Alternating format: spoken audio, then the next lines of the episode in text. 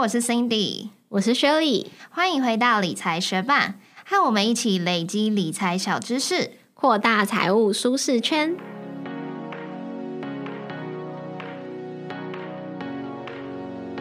在节目开始之前，我们想要来念一则学伴在 Apple Podcast 上面的留言。他的名字是叉叉叉叉五五六六。他说：“适合社会新鲜菜鸟，刚出社会、刚开始工作的时候，真的拿到钱很开心，就会乱花。直到第三年存款还是少的可怜，才意识到理财的重要，开始后悔自己怎么不早点开始建立理财观念。理财学伴真的很适合像我这样的菜鸟听，慢慢建立理财观念。”谢谢叉叉叉叉五五六六为我们在 Apple Podcast 上面打了五颗星。其实我们觉得到第三年就发现有自己需要建立理财观念，已经是很早了。但我觉得不管是三年还是五年，我觉得只要发现了，然后及早开始，永远都不迟。那也谢谢你选择我们来作为你一起学习投资理财的学伴。节目准备开始喽。前阵子啊，我哥就跟我说，他买了一个什么美元年金，然后那时候我就不知道他到底是买什么，他就说他在五十岁之前，好像是每年缴一千二美金，然后五十岁之后就可以每年领一千二美金，还是多少钱，领到老，领到死，活越久领越久。嗯，然后我当下就觉得蛮莫名其妙的。第一是虽然没去仔细计算，可是总觉得这种东西投资报酬率不会太高。他如果是想要投资啊，或者是做退休规划的话，我自己是不会这样子去选择啦。第二更让我觉得莫名其妙的就是，我觉得他的生活形态超不健康。他为什么会觉得自己是有这种可以跟保险比命长？就是他。根本就我不晓得他到底是有多长寿啦，感觉就是 投资报酬率偏低的那种，赢不了平均寿命的大盘。好啊，也是不用这样看，所以你哥啊，对，所以我现在就是我看他是做什么很不健康的事情，我就跟他说，你的年金我越就你越这好像蛮好的提醒哎。对，然后其实不只是我哥，有时候也会听到其他的家人或者是朋友。听到他们说哦，买什么美元年金啊、外币保单，所以就觉得蛮好奇的，想要去了解一下，说他们到底为什么会，他们投资的到底是，他们买的到底是怎样的东西？对我身边有同事跟朋友有去买这个外币保单，然后最近美金不是一直狂跌嘛，他就自己觉得很心疼。那我自己是除了一些寿险、意外险之外，我没有太多这种。特殊的保单，投资用的保单是没有的，但是我知道。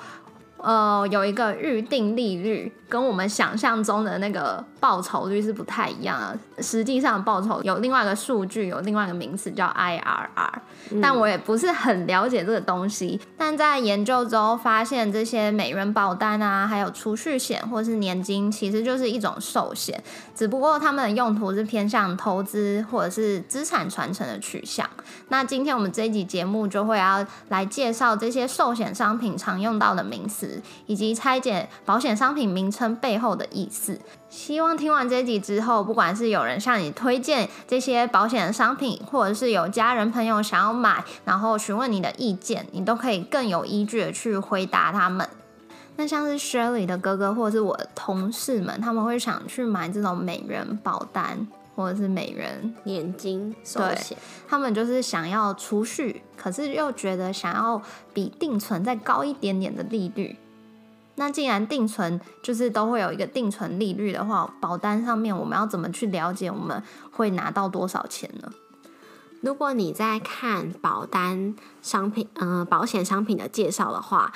你可能会看到有固定利率的保单跟。利变型的保单，如果是固定利率的保单呢，它就是顾名思义，它会有个固定利率，你的保单价值就会随着当初说好的那个比例，一年一年的成长。嗯，这很好想象。对，如果是利变型的保单，那就比较复杂了，需要认识两个名词，就是预定利率跟宣告利率。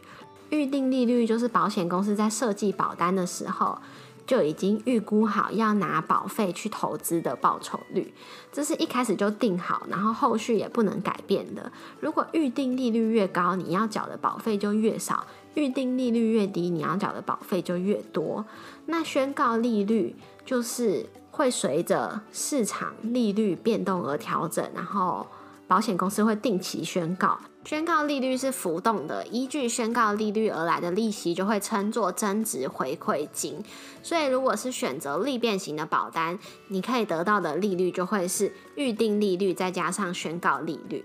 但是有一点要注意，假设我们是把十万块放进去定存的话，那个十万块就是乘上它每年的利率，然后一直利滚利。但是如果我们是把十万块拿去缴保费的话，其实保费还要再扣掉。一些可能业务员佣金啊，还有保险公司的营运费用啊，等等等的那些 blah blah blah 的费用，才会是你剩余的保单价值，然后才去乘上预定利率加上宣告利率。对，这些扣掉有的没的杂七杂八的费用，剩下来的这些钱就是你的。保单的账户价值也就称作保单价值准备金，可以简称为保价金。既然知道保险公司不会把我们缴的保费整笔都拿去算利息给我们，你应该也可以想象到，我们不能直接拿固定利率、宣告利率或者是预定利率来当做你的投资报酬率吧？因为对你来说，这笔投资的成本是你当初从口袋里面拿出去的钱，而不是被保险公司东口西扣之后剩下来的那点钱啊。嗯，而且身边有一些朋友可能买了储蓄险，过了几年之后，他们就有一点后悔，想要解约。那他解约算下来之后，他保单剩余的价值居然比他当初投进去的钱还要少，就是因为。我们还会扣掉刚刚上面说的可能一些佣金啊，然后保险公司营运费用，又要扣到解约金、解约的费用等等等。对，刚刚说到的保单价值准备金，再扣掉解约费用，就会是保单现金价值，也就是 Cindy 刚刚说，有一些人如果后悔，嗯，最后想要解约可以拿回来的那些钱。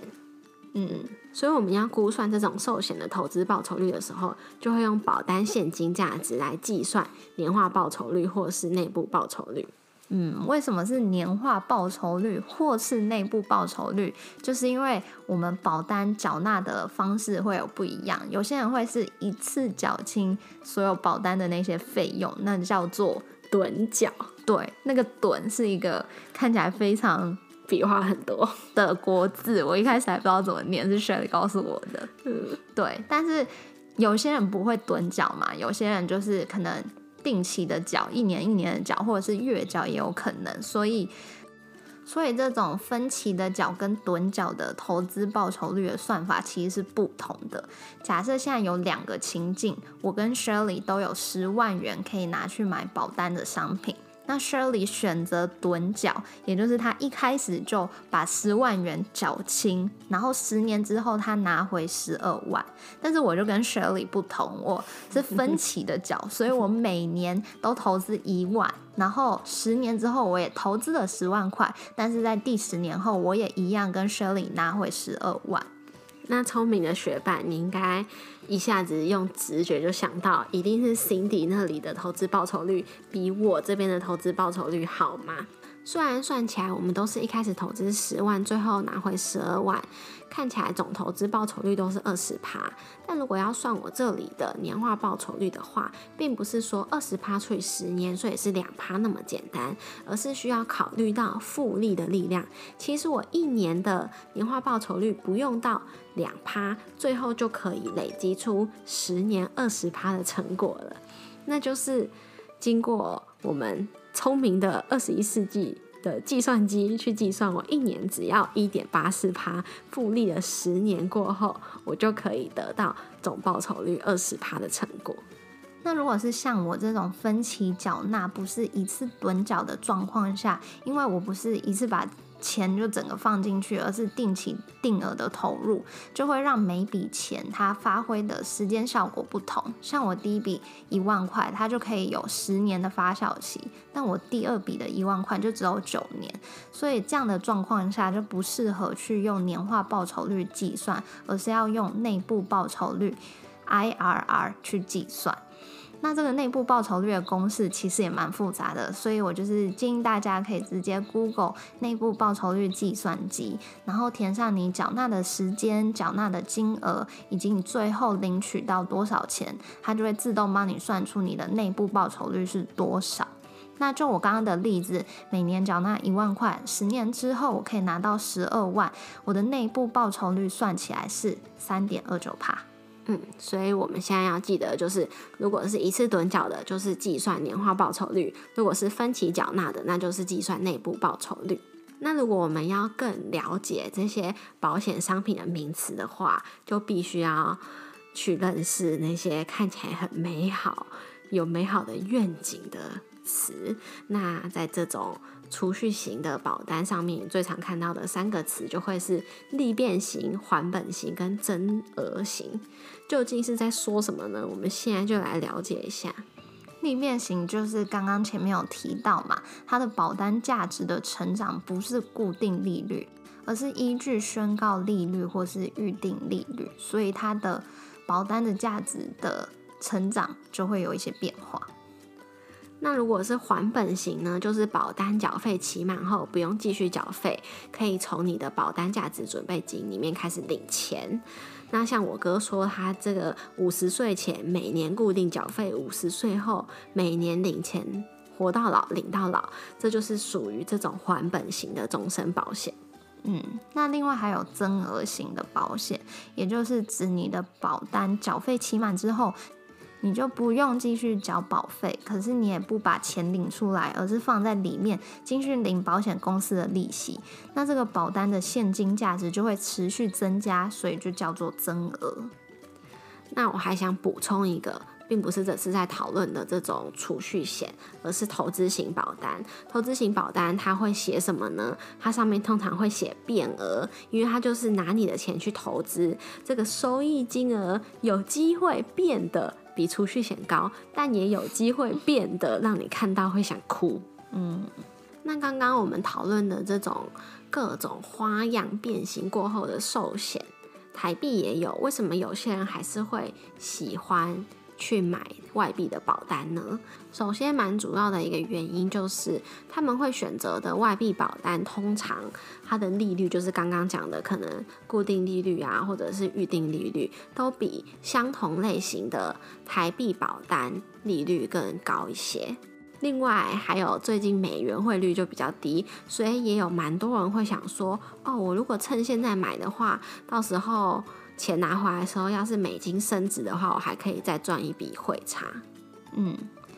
今天我们一起研究了这些以储蓄还有资产传承为目的的寿险，学习了几个重要名词。那最后我们来总结三个重点：第一个，保单价值准备金就是你的保单账户价值，解约的时候可以拿到的解约金就是保单价值准备金再扣掉解约的费用。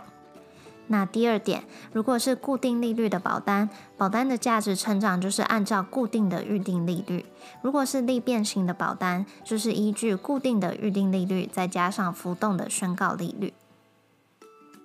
那第三点，如果要计算保单的投资报酬率，趸缴也就是一次缴清的话，会计算年化报酬率；那如果是分期缴纳的话，就要计算内部报酬率 IRR 喽。研究完一圈后，我个人的想法是，这些保单的投资报酬率算下来完全比不上 ETF，又限制一大堆。如果是要规划退休金的话，这些保单就不会是我的首选。但是我们在第二十八集的时候也有分享过，当被保险人过世的时候，以死亡支付保险金的方式将资产传承给指定受益人的话，就可以有三千三百三十万的免税额度。所以到时候如果有这种把爱传下去的需求，可能就会考虑这类型的保险了。谢谢你今天愿意播出时间来和我们一起学习。如果你愿意支持我们把这个节目做得更好，邀请你订阅这个节目，然后给我们五星的评价，让这个节目被更多人听见。那今天的文字稿我们也都已经整理好，放在我们的网站上，网址是 moneymate 点 space 斜线储蓄险，拼法是 m o n e y m a t e 点 s p a c e 斜线储蓄险。如果想要收藏或是回顾，都欢迎你上去看看，也可以分享给有需要的朋友哦。理财学霸，我们下次见，拜。今天我同事就跟我讲说，有另外一个同事带了。锅子来办公室煮汤圆哦？没有，因为那个同事问他的时候，那个人就保持神秘不讲。然后到了中午之后，我才知道哦，原来他们要煮火锅。然后就一群人中午的时候，因为我们公司离那个 Costco 还算近，所以就有两个人出发去 Costco，直接买两公斤的牛肉、两公斤的猪肉，加上一盒白虾跟青菜，来到办公室。那那个火锅汤底是某个人买电动牙刷送的火锅汤，奇怪的组合。大家就围着那个锅子，然后就真的开始煮火锅，我就觉得超好笑的哎。重点是我们老板过来吃，然后他也觉得很棒，然后大家就开始狂说服那个拥有锅子的那位同事，把锅子就是定期放在公司，我们就可以一直举办这样的活动。嗯，对。然后我有吃了一些，即便我自己有便当，但是我还是去蹭肉跟蹭虾。感觉还不错啊，对啊，我觉得很好笑哎，就是大家，而且重点是那个锅子热的很慢，所以要等它滚，就是需要等一段距离。然后我们呃一段时间，然后我们那些同事又都是男生，我就在那边吃便当的时候，他们就整个很渴望的眼神看着那一锅，对，那一锅还没有滚熟的汤，然后我又觉得哇，他们看起来好饿哦。